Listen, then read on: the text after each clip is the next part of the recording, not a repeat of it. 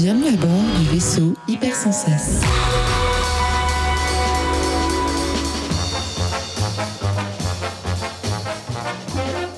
Salut à tous et bienvenue dans Cinécure, épisode 7. Ça y est, on est dans le dur. Novembre, c'est un mois qui ne pardonne pas vraiment. Les journées sont courtes, il ne fait généralement pas beau. Bref, c'est un temps idéal pour regarder des films. Et ça tombe bien, je suis là pour vous aider à les choisir. Tous les premiers mercredis du mois, je vous recommande 4 films à découvrir sur des plateformes de streaming ou en VOD, sans limite de genre ni d'époque. Et ce mois-ci, on va parler d'identité diluée, d'une journée pas comme les autres, de féminisme et d'appartenance.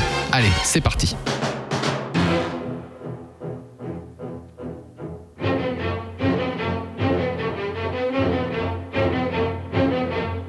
Holy Motors de Léos Carax, durée 1h55. Monsieur Oscar, un homme mystérieux et à l'identité peu nette, déambule dans les rues de Paris à l'arrière d'une limousine, avec pour seule compagnie sa chauffeuse Céline, une femme tout aussi mystérieuse. Ensemble, ils vont d'un rendez-vous à un autre, entraînant Oscar dans une ronde vertigineuse où son identité se retrouvera noyée et où la question de la représentation et du public est omniprésente. Salut Serge. 187%, je pense. À 5009. 6.6 par 722. Indexé. Indexé. Oui, de notre peau. Qu'est-ce que tu veux hein? On est des boucs émissaires de la misère.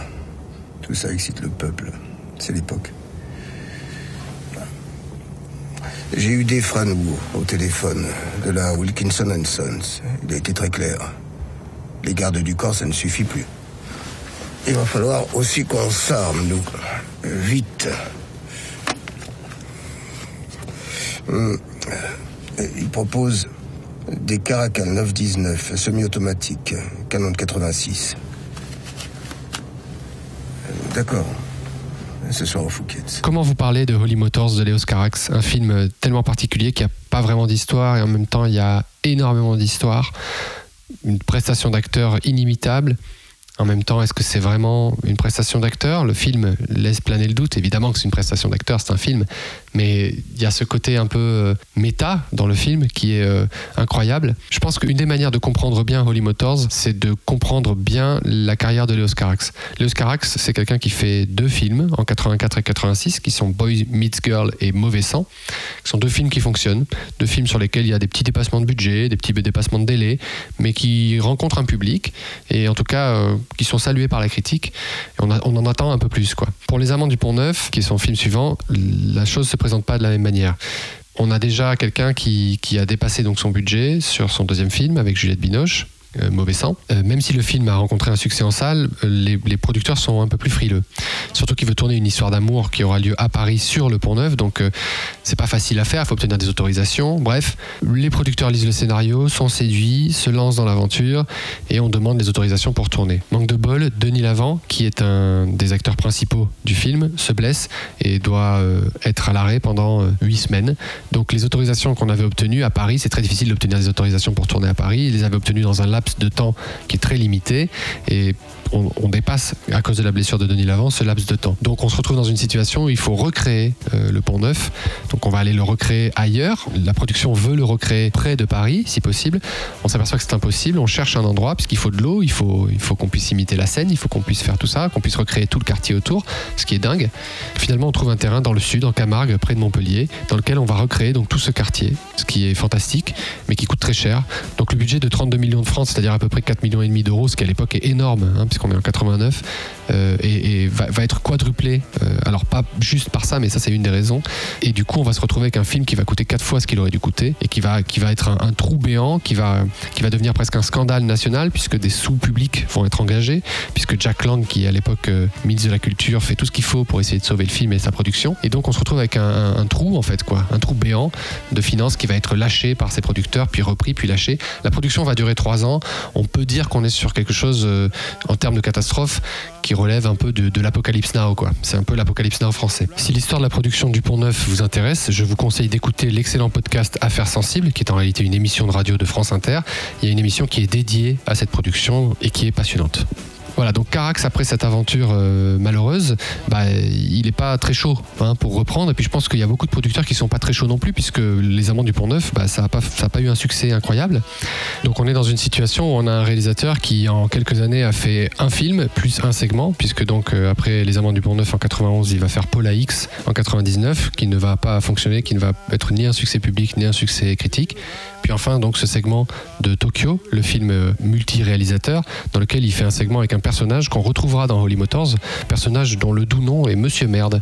Et je trouve que ce personnage représente bien à lui-même l'absurdité et en même temps l'exercice de style et en même temps la lettre d'amour incroyable que Léos Carax écrit aux, acteurs et, l'ode qu'il écrit au, cinéma.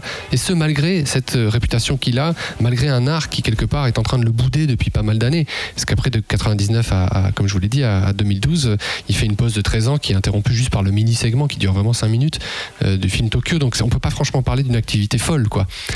C'est un peu comme si pendant cette pause-là, Carax, il avait réfléchi, il avait pris le recul nécessaire et il s'était dit, ok, qu'est-ce que, qu'est-ce que j'aime dans le cinéma? Et dans ce film, c'est comme s'il déshabillait le cinéma complètement, il enlève tout et il laisse que ce qui lui plaît à lui, il laisse que ce qu'il aime. Et qu'est-ce qui lui plaît, qu'est-ce qu'il aime? Bah, Il aime diriger des acteurs, il aime raconter des histoires.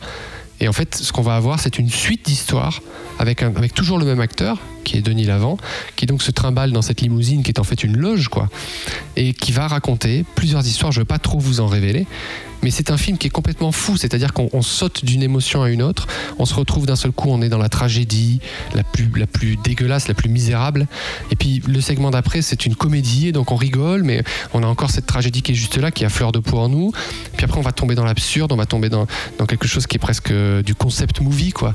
Euh, puis ensuite on va sauter dans un truc complètement futuriste, et puis on va revenir dans quelque chose qui est très terre à terre, qui pourrait être considéré comme une, une sorte de, de, de comédie dramatique. Puis après, on va vivre des choses intenses avec cet acteur.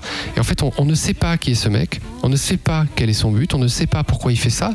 Parce que Carax ne nous montre jamais le public. En tout cas, il nous montre le public au début euh, comme une image, en fait. Comme s'il faisait un cours d'histoire du cinéma, en fait.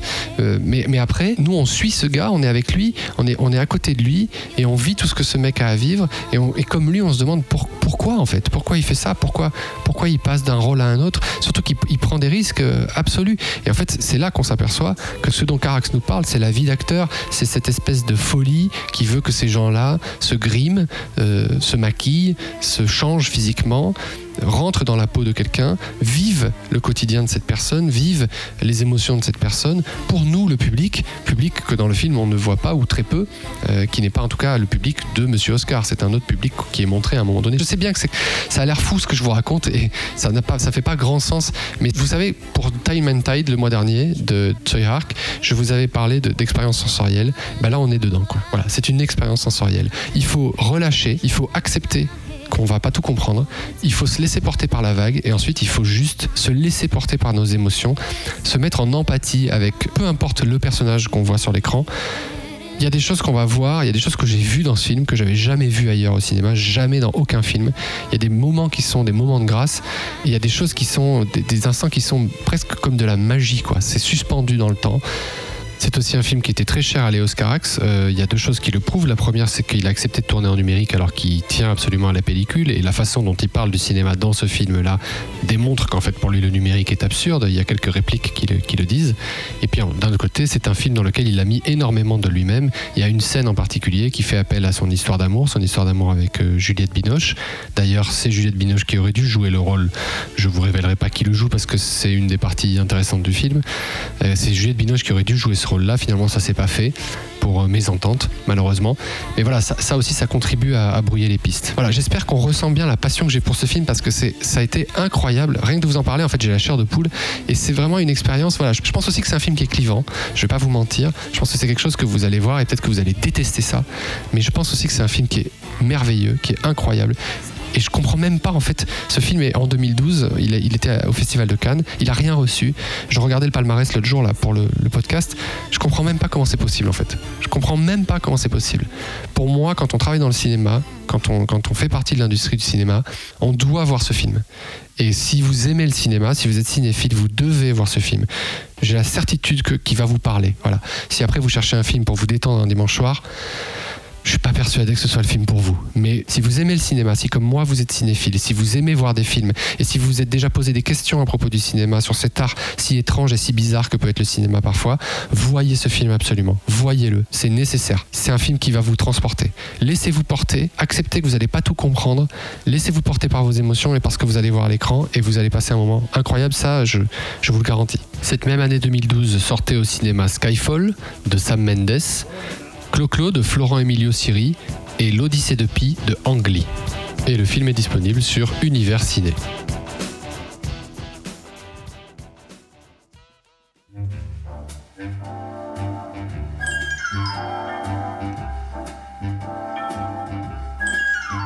Si j'ai du talent, Cléo de 5 à 7 d'Agnès Varda, durée 1h30. Cléo, une chanteuse de variété égocentrique, superstitieuse et relativement hypochondriaque, attend les résultats d'un examen devant lui annoncer si elle a le cancer ou non. Alors qu'elle a rendez-vous à 19h chez le médecin, elle traîne dans Paris et croise plusieurs personnes. Son assistante, les musiciens avec lesquels elle collabore, une amie, un militaire inconnu, et à chacun, elle raconte son histoire ou une partie de son histoire. Vous partez? Je crois oui. C'est moi qui m'excuse de vous avoir fatigué avec mes renseignements. Vous voulez m'en donner encore un Quelle heure est-il? Je n'ai pas de montre. 6 heures, 6 heures un quart. Merci. Vous attendez quelqu'un? Moi non, je passais. Moi non plus. Oh, les hommes, c'est pas pareil. Ils attendent toutes les femmes. Ils les abordent, ils leur parlent. D'habitude, je ne réponds pas, mais là, j'ai oublié. J'avais l'esprit ailleurs. Puis vous avez l'air si calme. Je suis en permission. Et ce costume? Vous voyez, je suis à moitié en uniforme, à moitié parti, quoi. C'est que je repars ce soir. Ah. Oui, ce soir, c'est fini. J'avais trois semaines et je n'ai rien fait. C'est trop court. Ça me fait plaisir de vous parler. Vous êtes marié Non. Est-ce que j'ai l'air d'une aventurière qui cherche quelqu'un? Peut-être, non. Vous avez l'air d'attendre quelque chose, pas quelqu'un. Je suis très content de vous parler de ce film euh, qui est sorti en 1962 parce que c'est un film qui est estampillé Nouvelle Vague. Euh, vous savez, bon, c'est devenu un peu même un, un running gag, euh, que ce soit ici ou sur mon compte Instagram. Si vous ne me suivez pas, suivez-moi, charledi. Euh, J'en parle souvent pour me moquer et pour dire à quel point vraiment je, je n'ai aucune affinité ni avec François Truffaut et encore moins avec Jean-Luc Godard. Sauf que là, c'est un film qui a été réalisé par Agnès Varda. Donc Agnès Varda, bah, c'est une femme. C'est une femme qui est déjà donc dans un milieu artistique très masculin, puisqu'il y a très peu de réalisatrices féminines. Euh, on leur a pas laissé l'opportunité. Il y a pas, c'est pas vraiment un milieu dans lequel, à part les actrices, je veux dire, il n'y a pas énormément de place faite aux femmes. Et en plus de ça, c'est une femme dans un mouvement artistique dans lequel aucune place n'a été faite aux femmes. C'est-à-dire que la femme euh, au sein de la nouvelle vague, c'était l'actrice, c'était la muse, et c'est tout. Donc c'est forcément un point de vue qui sera rafraîchissant, qui sera intéressant parce qu'il sera différent. Alors Cléo de 5 à 7, c'est le deuxième long métrage de Agnès Varda. Son premier est sorti 7 ans plus tôt, qui s'appelait La Pointe Courte, avec notamment Philippe Noiret. Et dans ce film, elle posait déjà les bases de ce qu'allait devenir la nouvelle vague euh, quatre ans plus tard, puisqu'on considère, en tout cas euh, l'imaginaire euh, collectif considère que la nouvelle vague naît avec les films À bout de souffle de Jean-Luc Godard et Les 400 coups de François Truffaut. Il suffit de regarder la pointe courte pour s'apercevoir que c'est faux. C'est pas exactement comme ça que ça s'est passé. De toute façon, j'en ai aussi parlé à l'époque sur mon compte Instagram, donc je vais pas m'étendre trop longuement ici, mais en gros, ces deux films-là, dont on considère qu'ils sont un petit peu la, base de la nouvelle vague, pour moi, c'est une imposture.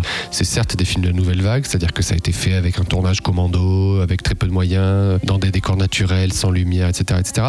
Mais ça, c'est quelque chose qu'on retrouve. Il y a, plein d'aspects de ça qu'on retrouve dans plein d'autres films qui datent d'avant ces, films-là. Donc voilà, ça, c'est mon, petit côté euh, justicier. Euh, Je comprends qu'on puisse aimer ces films-là et je suis d'accord pour dire qu'effectivement, ils ont amené un certain nombre de ruptures des conventions qui étaient nécessaires et rafraîchissants. Ce qui m'agace, c'est la manière qu'on a de tout ramener à eux toujours, alors qu'il y a d'autres cinéastes, et particulièrement Agnès Varda, qui ont innové, qui ont fait des choses et qui l'ont fait avant ces cinéastes-là. Donc c'est un petit peu agaçant qu'on ramène toujours tout à ces deux cinéastes-là, alors qu'ils ont certes participé, mais ils n'ont pas tout écrit, c'est pas vrai, quoi. Voilà, c'est un petit peu énervant, c'est tout. Alors maintenant, parlons du film. Euh, ce qui est intéressant à propos de ce film, c'est bien entendu le point de vue que Agnès Varda, donc une réalisatrice féminine, femme, va avoir sur son personnage principal qui est aussi une femme.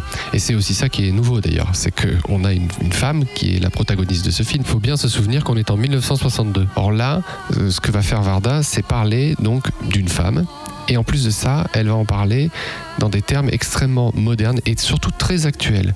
Donc, je répète, l'histoire, c'est l'histoire de Cléo, qui est une chanteuse à succès, Donc forcément une femme sur laquelle on projette un certain nombre de désirs, sur laquelle on projette un certain nombre de fantasmes.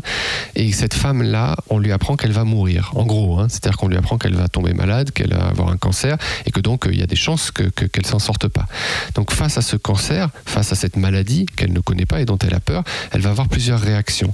Et en fait, elle va s'enfermer dans un certain confort, dans, dans l'image, elle va s'enfermer dans l'image que les gens projettent sur elle. Donc c'est une réflexion sur la féminité, c'est une réflexion sur la féminité dans la célébrité, mais c'est surtout d'abord et avant tout une réflexion sur ce que les hommes, cette société d'hommes, projettent sur les femmes et particulièrement sur euh, les célébrités, quoi, sur, sur ces femmes qui sont connues. Voilà petit à petit, et je ne vais pas tout vous révéler, mais Cléo va se défaire, euh, elle va, si vous voulez, elle va se déshabiller, elle va enlever toutes ces couches qu'on a, qu'on a projetées sur elle, qu'on met sur elle et, auxquelles on lui demande d'obéir. Quoi, voilà.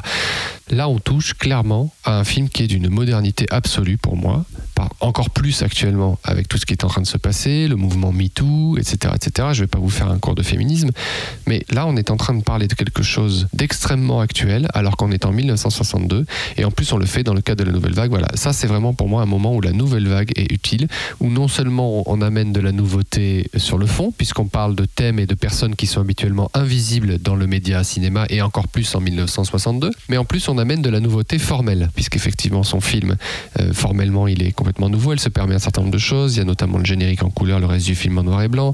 Elle tourne son film en plein Paris, euh, sans, j'imagine sans autorisation, vraiment avec peu de moyens. Ça se voit de toute façon, ça se sent. Elle va euh, ne pas éclairer son film, ou très peu. Elle se permet ensuite de faire des détours par quelque chose qui pourrait ressembler à de la comédie musicale. Elle met dans son film un autre film qui est un mini-film muet, dans lequel d'ailleurs joue Jean-Luc Godard, et qui est très drôle, qui est très chouette, qui est qui pensé de façon très intelligente et qui est un, petit hommage en fait au cinéma muet. Donc ça c'est très bien joué de sa part. Bref, il y a tout un tas de petites choses qui sont autant d'innovations formelles. Parfois ça va être un hommage, parfois un clin d'œil, parfois juste vraiment une innovation, quelque chose qu'elle a envie d'essayer. Et dans tous les cas, c'est très courageux en fait de faire ça. Surtout en 1962, une fois de plus, je le répète, il faut quand même avoir un sacré courage pour se dire tiens, je vais, je vais mettre ça dans mon film en plein milieu, ça s'arrête, puis on va faire un petit film en noir et blanc euh, qui est un hommage au film muet. Ou alors en plein milieu, ça s'arrête et puis euh, ma chanteuse, eh ben, elle, va, elle, va, elle va chanter vraiment face caméra, elle va s'adresser au public directement je veux dire, euh, c'est quand même, euh, faut, y aller quoi. Puis il faut pas oublier que c'est une femme qui fait ça. C'est une femme qui fait ça euh, et qui et dont la protagoniste est une femme. Elle écrit même des chansons puisque comme je vous ai dit, il y a une partie qui pourrait être considérée comme de la comédie musicale. Euh, c'est elle qui a écrit les paroles. La musique, d'ailleurs, parlons-en, c'est Michel Legrand. C'est quand même un très très grand monsieur du, cinéma, en tout cas de la musique de film. Bref, voilà, ça regorge de petites trouvailles, de petites choses comme ça. Et en plus de ça, la réflexion est moderne, elle est actuelle, c'est intelligent, c'est bourré de bonnes choses. Et en plus de ça, ça m'a un peu, un peu, hein, bien sûr, euh, rabiboché avec la nouvelle vague, avec laquelle je suis toujours en colère. Mais en réalité, je m'aperçois que je suis pas en colère avec la nouvelle vague. Je suis en colère avec François Truffaut et Jean-Luc Godard, qui étaient deux personnalités selon moi bien sûr, mais faites-vous votre propre opinion, selon moi détestable. Voilà. Cléo de 5 à 7 euh, est disponible sur Netflix. Il est sorti en 1962, comme je vous l'ai dit à de nombreuses reprises. Cette même année 62 sortait en France Le jour le plus long de Daryl Zanuck, La guerre des boutons d'Yves Robert et Cartouche de Philippe de Broca.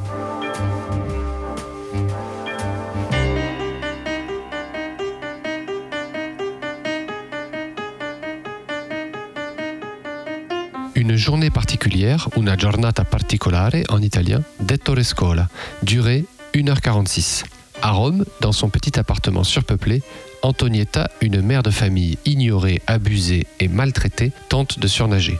Alors qu'en ce jour de 1938, Adolf Hitler vient rencontrer Benito Mussolini et que toute la population romaine se rend à l'événement, elle reste à la maison pour ranger, nettoyer et s'arranger pour que le dîner soit prêt au retour de son mari et de ses six enfants.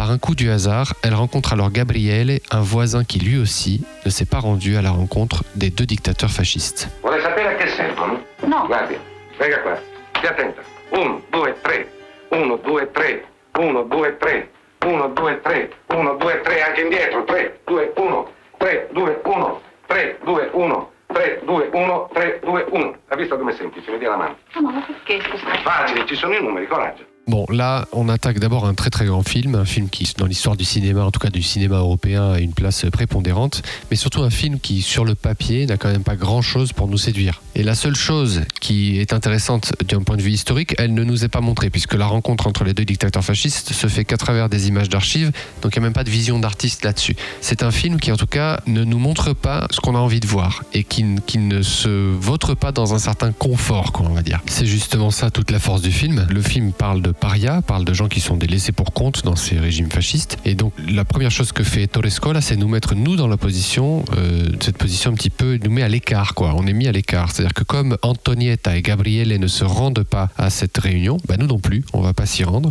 On va y assister comme eux, de loin, à travers la radio, à travers ce que vont dire les voisins, etc., etc. Mais on pas, on n'y est pas, quoi. On est, on est comme eux, on est, on est laissé pour compte, on est mis de côté. Un petit mot très rapide euh, sur la technique. Il y a au début du film un plan séquence qui est impressionnant et qui nous permet de bien comprendre, et c'est ce que Ettore Scola voulait, comment est, fait cet immeuble, comment il fonctionne, comment la foule se déplace à l'intérieur, comment euh, l'appartement est situé par rapport au reste de l'immeuble. Voilà, ce plan-là, moi je trouve en tout cas qu'il a quelque chose d'impressionnant et je trouve que ça vaut le coup de voir le film, ne serait-ce que pour ça, presque. Ah, évidemment, après, d'autres choses viennent se rajouter, au premier titre desquels, évidemment, euh, la collaboration de Marcello Mastroianni et de Sofia Loren euh, à l'écran qui est absolument incroyable. C'est la neuvième fois que Mastroianni et Loren se rencontraient à l'écran.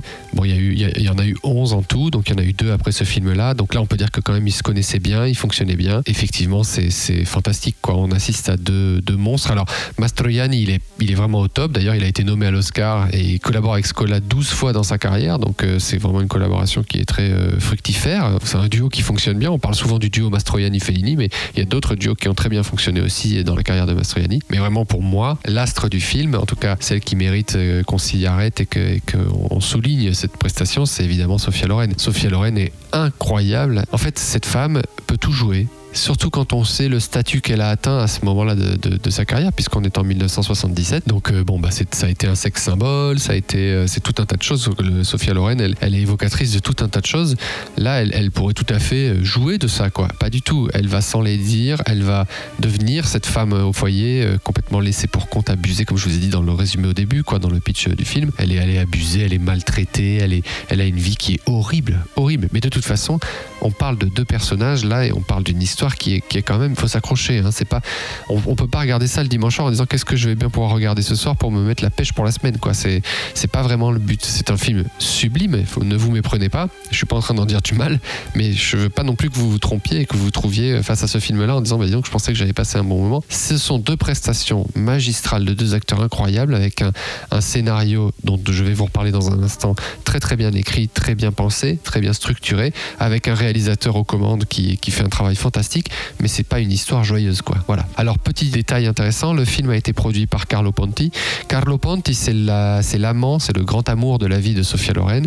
C'est une histoire un petit peu particulière. Je vous recommande d'ailleurs, si vous le trouvez sur Arte TV, le documentaire sur Sofia Loren qui avait été fait pour Arte, qui explique un petit peu, enfin en grande partie, puisque c'est vraiment l'histoire d'amour de, la vie de Sofia Loren, son histoire d'amour donc avec Carlo Ponti, comment ça s'est déroulé, tous les obstacles. Carlo Ponti, il était encore marié quand il était avec Sofia Loren. Il n'a pas vraiment réussi à divorcer dans une époque où on ne pouvait pas divorcer facilement ça a mis très très longtemps à se mettre en place pour qu'ils puissent enfin se marier euh, légalement. Et il y a eu des rebondissements dans tous les sens. C'est assez incroyable. En tout cas, une histoire qui a été une histoire d'amour, bien sûr, j'en doute pas, mais qui a aussi été une grande histoire euh, professionnelle, puisque Carlo Ponti aura donné énormément de ses rôles et de ses plus grands rôles à Sofia Loren. Donc euh, voilà, intéressant en tout cas. Alors le scénario, je vous en parlais, euh, et Torrescola va être épaulé par Ruggero Maccari, qui est un de ses collaborateurs habituels. C'est notamment lui qui a aidé à écrire Affreux, moche et méchant, un autre grand film de Torrescola. Ruggero Maccari, il a aussi beaucoup travaillé avec Dino Risi. Dino Risi, c'est celui qui a réalisé Les Monstres. Et d'ailleurs, Ettore Scola a aussi participé à l'écriture du scénario des Monstres et aussi Les Nouveaux Monstres, bien entendu. C'est un maître de la comédie italienne.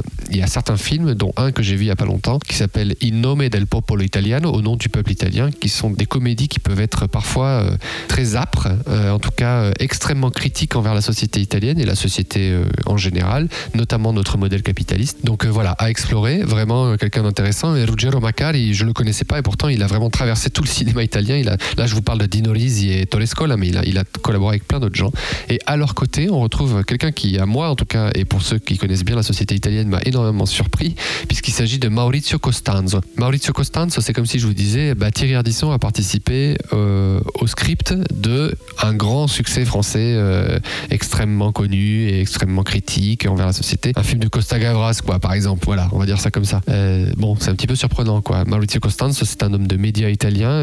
Moi, je le connaissais beaucoup parce que quand j'étais étudiant en Italie, il passait euh, tout le dimanche après-midi à la télé. Il avait un show à lui. C'est un peu de la trash TV, quoi. C'est, quelqu'un qui a eu un rôle très important dans la télé berlusconienne, quoi. Voilà, pour vous donner une idée. On s'attend pas à ce que quelqu'un comme ça participe à l'écriture d'un scénario aussi important et aussi critique envers le, le pouvoir fasciste, quoi. Enfin, un petit mot de la lumière, la lumière du film, la photo, qui a été faite par euh, Pasqualino De Santis. Et Pasqualino De Santis, il avait gagné l'Oscar un petit peu moins de dix ans avant pour le Roméo et Juliette de Zeffirelli. Donc c'est quelqu'un qui, en tout cas, est reconnu par la profession. Et effectivement, cette lumière est à l'image du film, elle est euh, lugubre. Euh, C'est une espèce de, de sépia. On peut pas vraiment dire que ce soit du noir et blanc, mais c'est pas vraiment de la couleur non plus. C'est un peu bizarre. Tout est, tout est fade, tout est éteint, un petit peu comme ces deux personnages. En tout cas, extrêmement bien joué de la part de, de Ettore Scola de choisir cette lumière-là. Je pense qu'ils l'ont fait à deux, hein, euh, parce que ça représente bah, parfaitement bien la situation des deux personnages. Une fois de plus, une histoire pas joyeuse. Et enfin, à la musique, Armando Trovaioli. Alors pour tous ceux qui, comme moi, adorent la musique de film, et particulièrement la musique euh, italienne, Armando Trovaioli, c'est euh, bah, c'est quelqu'un qui est au top, qui a fait énormément, énormément de films, des comédies, des tragédies, plein de choses. Et c'est quelqu'un qui, qui a une musique que moi j'aime beaucoup, qui, qui me rappelle beaucoup l'Italie, qui me rappelle beaucoup d'aspects de l'Italie différents.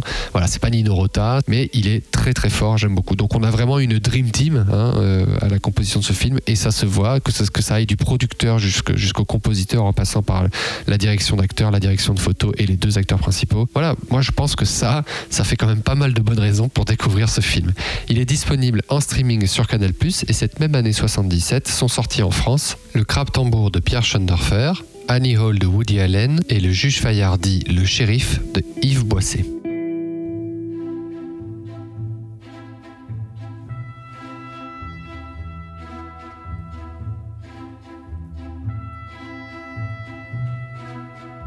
Avec elle, titre original Hable con ella de Pedro Almodóvar, durée 1h52. Bon, pour la première fois, je vais faire un résumé dont je suis pas particulièrement fier, mais c'est tellement difficile de résumer ce film.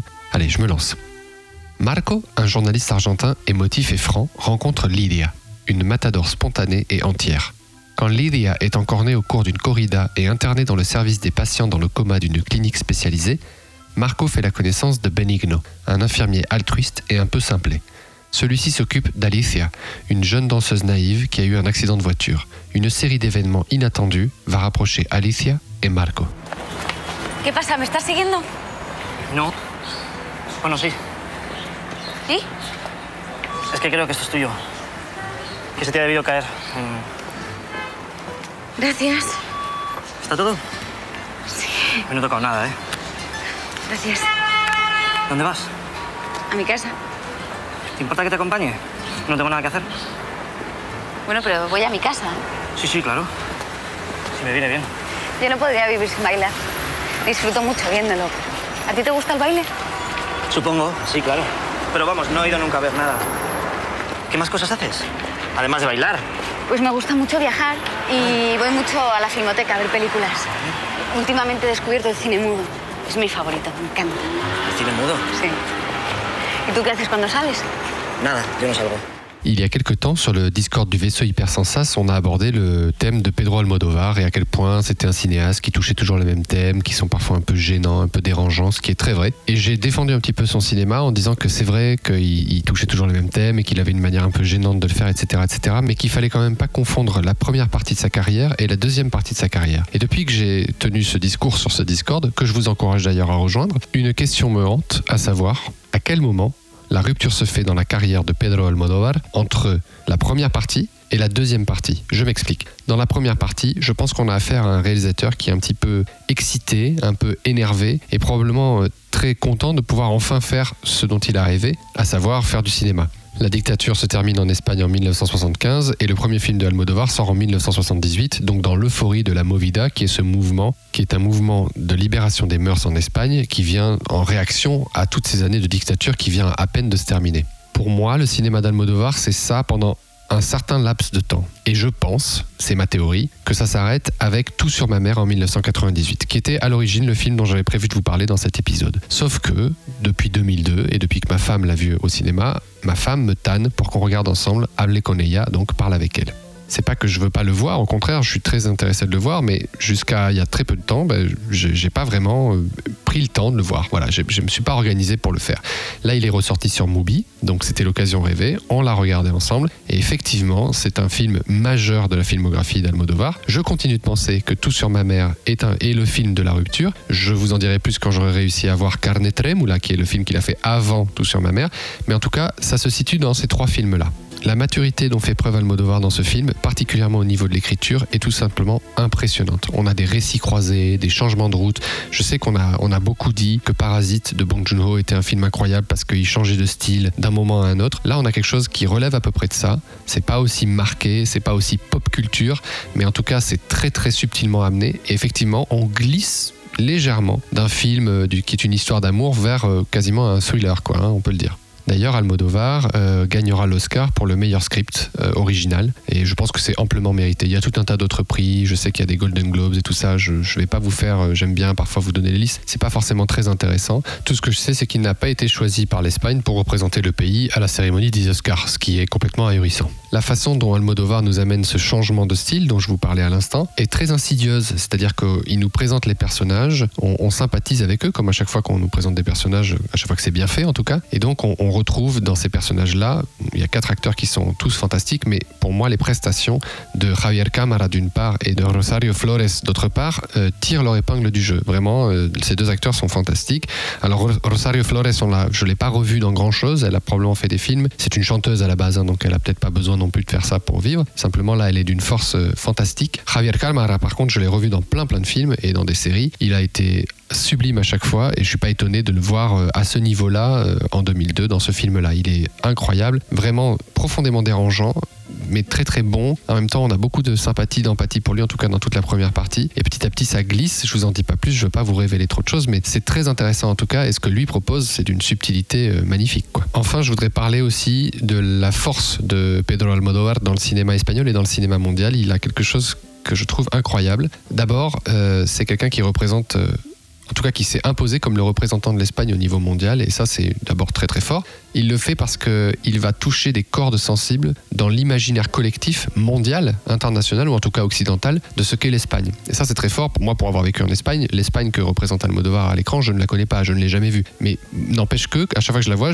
c'est indubitablement de l'Espagne. Voilà. Et ça c'est vraiment, c'est fort. Je trouve que c'est quelque chose qui est, qui, il a vraiment, euh, il, a, il a réussi à créer quelque chose euh, qui, qui est censé représenter un pays tout entier. Bon évidemment en Espagne, il est à la fois adoré et décrié, comme tous les gens qui sont très forts au niveau national. On les adore, puis jusqu'à ce qu'on les déteste un jour, quoi.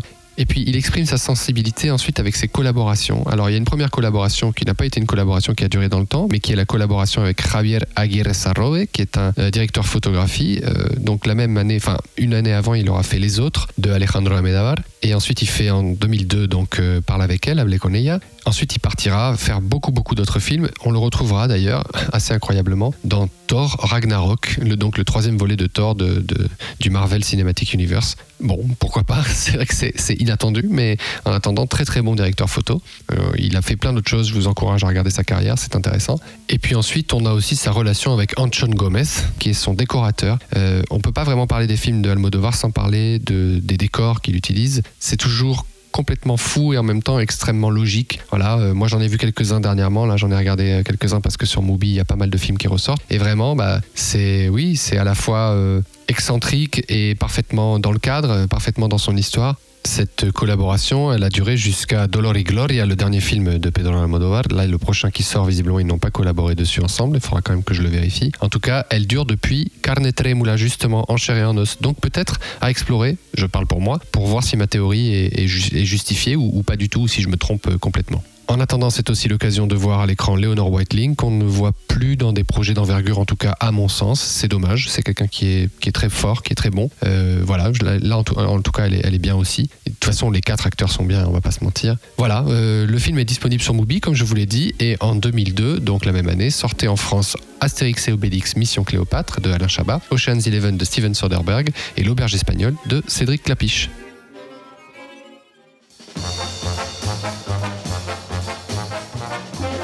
Et voilà, c'est déjà la fin de cet épisode. J'espère qu'il vous aura plu. Si c'est le cas, je vous encourage à venir mettre 5 étoiles sur Apple Podcast. C'est important pour le référencement.